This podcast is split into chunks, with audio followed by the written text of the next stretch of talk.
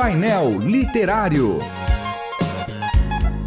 Livros e autores que valem a pena ler. Painel Literário.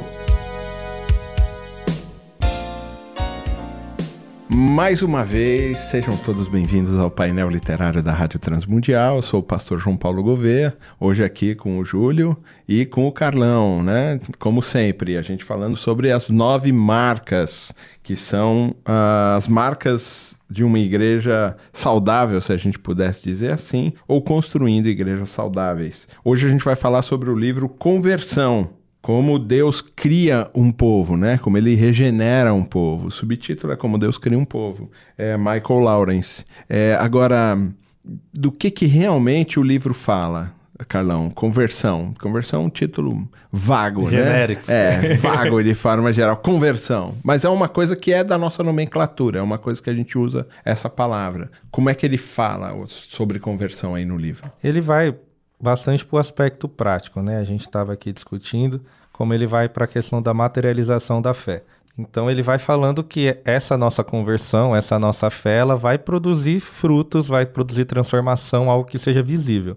Então ele vai falar da mudança de caráter, da mudança em questão de santidade, é, de nós realmente sermos diferentes. Então ele falou: se você se converteu, você tem que ser uma pessoa diferente. Quem te conheceu antes e ver você depois, tem que perceber uma mudança, porque ele vai trabalhar. Não é possível que antes da conversão e depois você seja a mesma pessoa, né? Que espécie de crente é você desde o nascimento, né? Já nasceu transformado. Então, ele vai falar da, desses aspectos práticos, de como a gente vai dar frutos, de como a gente consegue enxergar um irmão em Cristo através da vida dele, do caráter, da santidade. Então, eu consigo, de certa forma, ter uma régua, uma medição de olhar e falar aquele, aquele é um crente verdadeiro, aquele do lado não é. Então ele vai com esse pensamento e ele vai trazendo aspectos práticos onde você pode identificar se ele é um irmão em Cristo mesmo ou ainda não. o difícil é muito difícil esse, essa coisa. Apesar de eu acreditar que realmente a gente age dessa maneira, da gente olhar as pessoas e falar esse aqui é crente, aquele não é, até por vários frutos. O fruto que o cara dá, né? E ele vai trabalhar isso no livro como fruto de regeneração, né? Arrependimento e fé. É nesse lugar aí que tá. Deus dá o primeiro passo, regeneração. Ah, o Júlio agora é crente. E o crente vai dar os seus passos, que é arrependimento e fé. É, e ele trabalha bem isso no livro. Mas a minha pergunta é: quando a gente vê esses elementos na vida material, eles também não podem entorpecer a nossa visão e a gente fazer um julgamento primário que não, não condiz com a realidade? Porque a gente já viu o cara que era crente se desviou. E a gente já viu gente que não era crente que, rapaz, dá mais fruto de ser crente do que de arrependimentos e de fé até. Mais falta que... só o Cristo, né? Porque é, ele já leva a vida de um cristão. Você acha que dá pra gente observar frutos, apesar da nossa limitação no julgamento? Dá pra gente observar, sim, sem dúvida, mas a gente não pode condenar. A gente não pode bater o martelo, né? Acho que julgar a gente pode, a gente deve, né? Mas a condenação não, a gente não sabe. É, é, um, é um lugar perigoso, eu acho. Tá certo o autor trabalhando na justificação e no processo da santificação ser impossível sem a, a justificação, a regeneração, tá certinho. Mas a salvação, ela ela é individual, né? Eu não sei se ele trabalha nesse aspecto, e é graça, Carlos. Né? E é graça, né? Ele, ele até trabalha, mas é, é, o medo da gente dar o selo tabajara, né? Na coisa. Eu garanto que é, eu, ga eu a garanto. Eu a né? garanto que ele é um irmão, porque é uma linha muito tênue, né? Eu falo por mim mesmo. Eu cresci na igreja, servi a igreja, mas assim, aceitei Jesus com 9 anos, me batizei com 12, mas até aí eu me batizei em 2012, mas até 2017 a pessoa ia olhar para minha vida e achar que eu dava frutos, mas eu não dava fruto nenhum. eu tava lá e quanto mais errado eu estava, mais eu trabalhava na igreja. Engraçado, hoje a gente olha acha que dá fruto. É, acha que hoje mudou, acha né? Que dá fruto. é que... Não, acha que dá fruto agora, né? É que agora... É, ao contrário. Se formou em filantropia, né?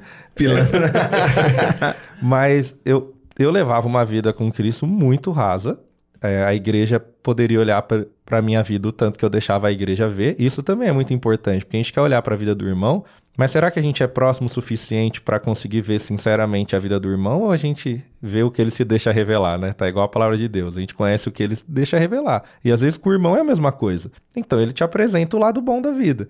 Eu, por muitos anos aí, então pode colocar seis anos da minha fé, eu entregava, as pessoas vinham trabalhando, vinham dando frutos, vinham saindo para evangelizar, para eu entregando sopa, eu falando do amor, mas eu não vivia aquilo. Depois de uma experiência real, a partir de 2018 eu entendi, ah, minha vida vai mudar drasticamente. E realmente, pessoas que me conheceram desde sempre, viram como eu agi até 2017 e me conhecem hoje, desde a época que eu também cheguei na chácara, eles falam: Nossa, você mudou muito. Eu falo: É, porque eu não era crente. Você via alguém que parecia com crente, mas hoje você conhece alguém que é um crente meia-boca, mas é crente. eu, vejo muito disso, a, a, olhando assim a fala de vocês e a leitura do livro. É, por exemplo, como é que a gente julga a vida de Davi? Eu olho a vida de Davi, a, a, a, Bíblia é tão legal porque ela mostra os heróis, os caras são todos esfarrapados, né? Ela é muito joia, porque ela não fica escondendo, não, esse cara aqui é maravilhoso, né? Melhor. Ela fala, esse cara aqui, Davi, ele é o homem segundo o coração de Deus. Mas você vai olhar a vida do cara, você fala, mano, peraí, tem alguma Sério coisa mesmo? que tá errada. É, é esse Acho aí? que eu consigo, né? Tem certeza? eu sou melhor que ele, né? E, e, é nessa relação, talvez, que fique. Eu acho que é por isso que Jesus, por exemplo, quando vai falar sobre oração, faz, não façam como os hipócritas. Porque eles ficam lá, eles passam um ar de santidade. Você tá vendo um fruto, porque ele sobe lá e ele fala bonito e todo mundo, nossa, como ele é espiritual. Pai amado, pai querido. É, e Jesus fala assim: não, não, não façam como eles. Então, quando você for orar, entra no seu quarto e rasga seu coração lá, entendeu? É, e, aí talvez eu acho que é essa dificuldade. Talvez eu não consiga ver o irmãozinho que entrou no quarto para orar e rasgar o coração dele, e, e, então eu o julgue de maneira a entender que, ah, ele é humildezinho, então não, ele não, não é muito crente assim. Então, não, ele é crente, mas é, é, é nesse lugar que me parece que o nosso julgamento está colocado. O Júlio levantou uma coisa, eu queria que vocês discutissem sobre isso, sobre julgamento mesmo, né? É, ele falou assim: não, é bom, é válido que a gente julgue e tal, é para a gente julgar mesmo. Mas a Bíblia não condena o julgamento? Em que aspecto a Bíblia condena o julgamento? É para a gente julgar ou não é? É pra gente julgar, mas como Mas ele... ela não fala que não é para julgar, para não ser julgado? Mas como ele diz, é, esse texto é a gente tomar cuidado com a, a régua que a gente tá usando, né? É que eu quero lembrar aqui que eu sou só um mensageiro do caos, é, você né? veio hoje para causar polêmica. Como ele lembrou, tem um aspecto do julgamento que pertence a Deus. A gente sabe, a questão da condenação, a gente nem se mete nisso, porque como a gente já discutiu antes, se eu tomo o lugar de Deus, se torna idolatria aquilo. Agora, o julgamento de eu entender se aquilo é sadio, se aquilo é bom para a vida do irmão, se condiz com a palavra, se eu posso ajudá-lo a melhorar, eu tenho que fazer, senão vira terra sem lei. Cada um faz o que quer e finge o que joga, eles fingem que pagam e a gente vai indo para a igreja. Mas é muito difícil porque desde que eu comecei a caminhar mais com Cristo, e eu entendo quando eu olho Jesus falando com os fariseus, da gente tentar quebrar estereótipos que é muito difícil no nosso coração. Eu trabalho muito com jovem, então vai passando o ano você fala, agora eu sei tudo. Eu consigo lidar hum. com qualquer jovem que aparecer na minha vida, porque eu tô há anos fazendo isso. Foi de meia hora. Aí, é. chega, aí chega, uma nova leva, você, você olha, não, isso aqui, isso aqui é um desviado, isso aqui é crente, isso aqui você vai lá catalogando. Aí você começa a conversar, você fala, meu Deus. Errei tudo. Errei tudo. O que era pra ser crente é o pior, o que eu ali falei, não, ele tem o perfil de alguém que sofreu com isso, com aquilo, você vai conversar. Não, cara só tem um perfil diferente, ele é mais crente que você. Certo, então nesse aspecto, né, é o processo do julgamento. Né? Não é o que você falou, você usou o termo catalogar. Esse é o julgamento que a Bíblia condena, né? Mas você trazer para perto para entender, esse é o julgamento que, como o tema da série fala da igreja saudável, essa é uma marca. Então eu preciso enxergar meu irmão, né? Para ajudá-lo, não para condená-lo. Então, esse é o tipo de, de julgamento que a gente falou. Né? A gente falou de arrependimento, né? A gente está no, no, nosso quarto sozinho com Deus, como é que eu vou saber que o irmão está tá arrependido? Porque é, é, uma marca né, da conversão. É não conseguir conviver com o pecado e pedir perdão todo dia. Né? Então, como que a gente identifica isso? Eu vou catalogar como? A gente não chega lá, né? Só julgando, mas julgando para acolher, não para condenar. Muito bom. A gente está falando isso na terceira pessoa, né? Mas quando a gente vai para a primeira pessoa é que a coisa se inverte.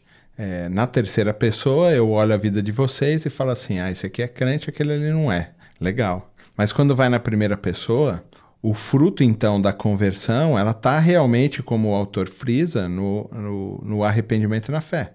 Então, mesmo que o cara faça ou em público ou fechado no quarto, o que realmente vai mostrar quem ele é é o fruto que ele está dando. Se ele se arrepende do pecado dele e se ele altera a vida dele por causa daquele arrependimento. Isso é conversão. Isso é realmente. Porque conversão é o cara tá indo numa direção e passa a ir para outra direção. Então o cara estava indo para o abismo, agora ele passa a ir subir na montanha. Né? É, é, é, esse o lugar aí que a gente tá. É como um pastor conhecido meu, JP Gouveia, sempre fala: qual o sentido da vida? É para frente. Esquece o passado. A, a conversão é, é importantíssima nesse sentido, mas eu acho que às vezes a gente tem uma ideia muito radical também.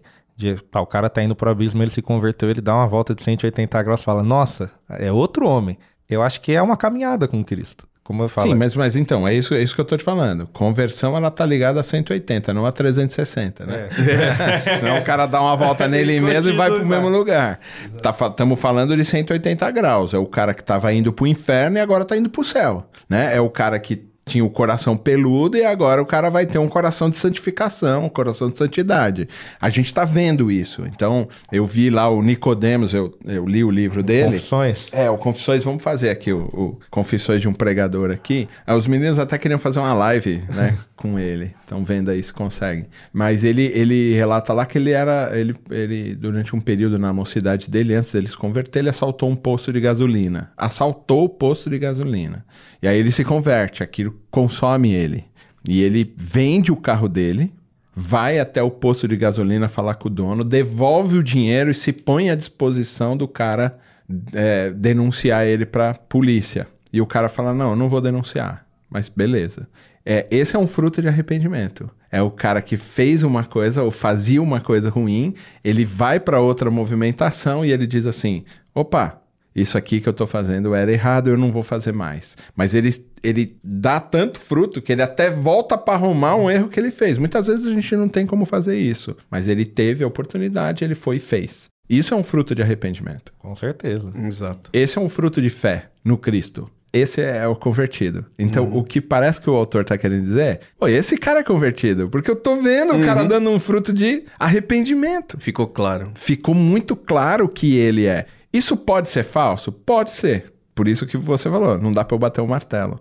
Pode não ser? Pode não ser. Posso estar enganado pelos meus, pelos meus sentidos, mas me parece que esse é um fruto material do, da conversão do camarada, né? Muito bem, até a semana que vem. Júlia e Carlão. Tamo aí. Até semana que vem. Você ouviu Painel Literário. Produção e apresentação João Paulo Gouveia. Realização Transmundial.